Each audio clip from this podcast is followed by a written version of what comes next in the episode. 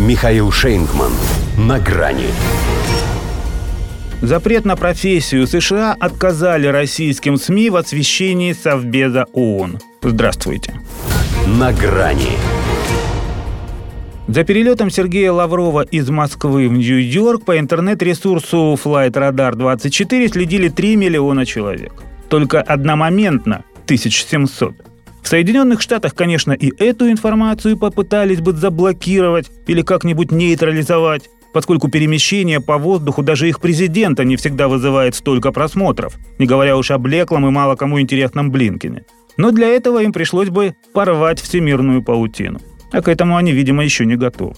Впрочем, судя по той скоростной необратимости, с которой они напрочь отказываются от всего, что считают ценностями, дойдет и до этого – а пока российским журналистам, планировавшим освещать председательство главы МИД в Совете Безопасности ООН, Россия весь апрель дежурная по Совбезу, просто отказали в предоставлении визы. По сути, ввели запрет на профессию. А просто это потому, что без всяких причин. Хотя и не сказать, как говорят в таких случаях, без объявления войны, поскольку информационная объявлена давно. Только сейчас она перешла на личности. Госдеп тянул резину, сопровождая это занятие отговорками в стиле «мы над этим работаем». Получается, не доработали. Признать, что удивили, значит покривить душой. Ничуть. Удивление – это все-таки сильная эмоция, а поведение США вызывает лишь легкое чувство брезгливости.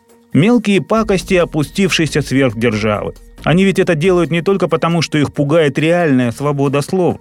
Это свобода злого. Не найдя в себе мужества отказать во въезде Сергею Лаврову, они до последнего задерживали его визу, а затем отыгрались на его сопровождении вместе со СМИ, лишив доступа и некоторых членов делегации. Ну а что? Они же грозились создать российскому министру дискомфорт.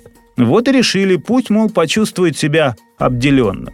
Он в ответ уже улыбнулся, пообещав, что не забудем, не простим. Хотя на языке наверняка вертелись два совсем других слова. Для начала сделает это на заседании Совбеза поставит тем, кому эти слова подходят больше всего, на вид их очередное и явное злоупотребление положением принимающей стороны.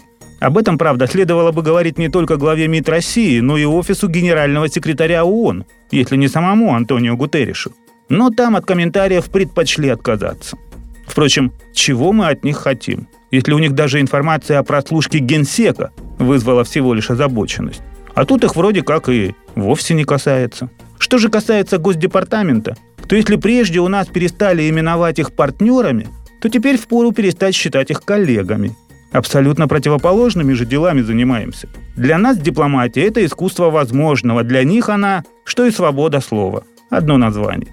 Разница как между терапевтом и патологоанатомом. Оба в белых халатах. Но есть нюанс.